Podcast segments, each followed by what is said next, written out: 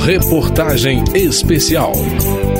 O índice de renovação da Câmara dos Deputados na legislatura que começou em 1 de fevereiro foi de 39%, ou seja, 201 parlamentares chegaram para o primeiro mandato.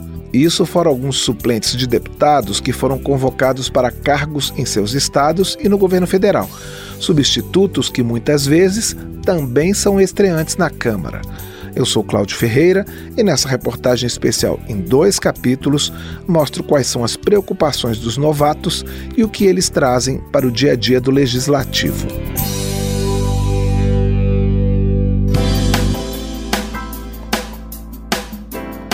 Muitos deputados de primeiro mandato, mesmo sem experiência na Câmara, gozam de uma certa intimidade com a casa.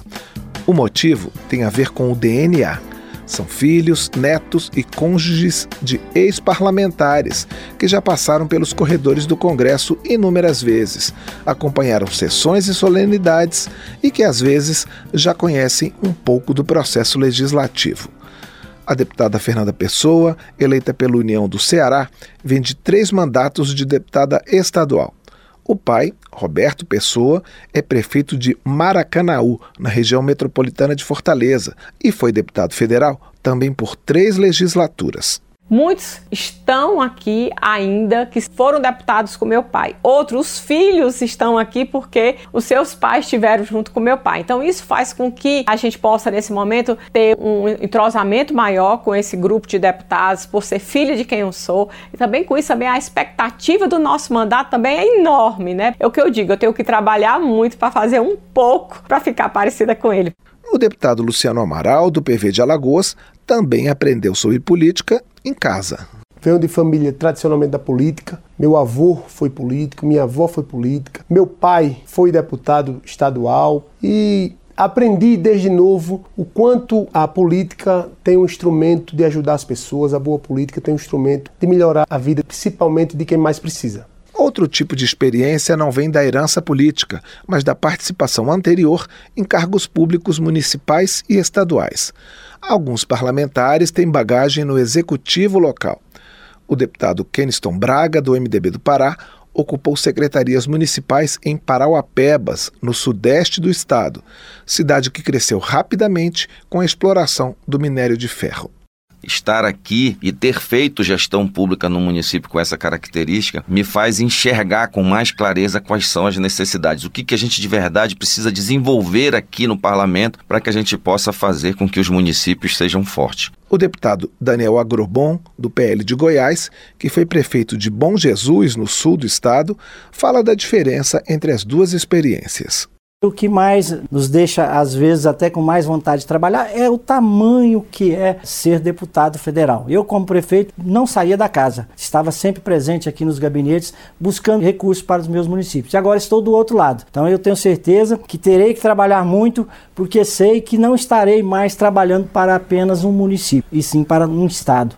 Outros deputados de primeiro mandato carregam a experiência anterior no legislativo local como Paulinho Freire, do União do Rio Grande do Norte, que foi vereador em Natal. Existe uma semelhança na questão do andamento do dia a dia das sessões. Mas, claro, na hora que você vai legislar para o, o, país, você precisa ter muito mais responsabilidade. Mas é uma experiência muito rica. A experiência de vereador é o agente político que está mais próximo do povo, que sente mais os problemas o deputado Tarcísio Mota, do PSOL do Rio de Janeiro, também já foi vereador, além de candidato a governador duas vezes. Ele fala da mudança da Câmara Municipal do Rio para a Câmara Federal há um crescimento de escala, mas a minha primeira impressão é uma impressão muito positiva de ser aqui onde está pulsando a vida política do país, uma parte importante da vida política do país, que a gente espera né, que o Congresso Nacional, que a Câmara dos Deputados possa reverberar aquilo que acontece nos territórios. Com um mandato anterior de vereador e dois de deputado estadual em São Paulo, o deputado Coronel Telhada, do PP, aponta dificuldades para o legislador de primeira viagem, como conhecer o regimento interno. Um dos principais problemas é justamente a parte legal. A parte legal no Brasil é muito complicada, ela é muito cheia de detalhes, existem muitas leis, existem muitos problemas e nós temos que procurar adaptar isso aí, trazer os problemas com as possíveis soluções e colocar isso no papel, numa maneira legal, para que seja aprovado aqui na Câmara dos Deputados. Depois de mandatos de vereador em Sena Madureira e deputado estadual na Assembleia Legislativa do Acre, o deputado Gerlen Diniz, também do PP, chega à Câmara dos Deputados repensando o papel do parlamentar no Legislativo Nacional. Eu vejo muitos deputados federais, ao longo dos seus mandatos, falando de alocação de emendas. Entendo que alocar emendas é importante sim, mas essa não é a principal função do legislador. O legislador está aqui principalmente para propor leis, votar leis importantes, fiscalizar o executivo e sim, alocar emendas para o seu estado aonde for necessário. Além de se familiarizar com os detalhes das leis para poder propor projetos, os novos deputados também aprendem a ressignificar para usar uma palavra da moda, o relacionamento com os eleitores, como explica Valdemar Oliveira, eleito pelo Avante de Pernambuco. Eles requerem muita atenção, muito trabalho, muita dedicação e tentar esquecer um pouco as pautas individuais, mas também cuidar delas, porque faz parte, e levar em consideração mais com afinco as pautas coletivas. Essas são, são as mais importantes. Médico sanitarista e funcionário da Fundação Oswaldo Cruz, Daniel Sorans, do PSD do Rio de Janeiro, já conhecia bastante o Congresso por ter sido secretário de saúde da cidade do Rio durante 10 anos.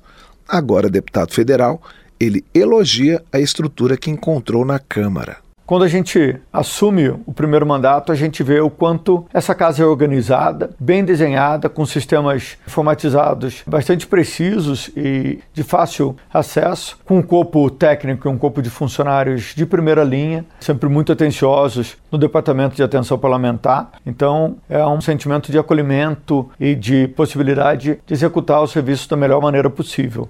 Pouco a pouco, os novos deputados vão se ambientando com o funcionamento da Câmara.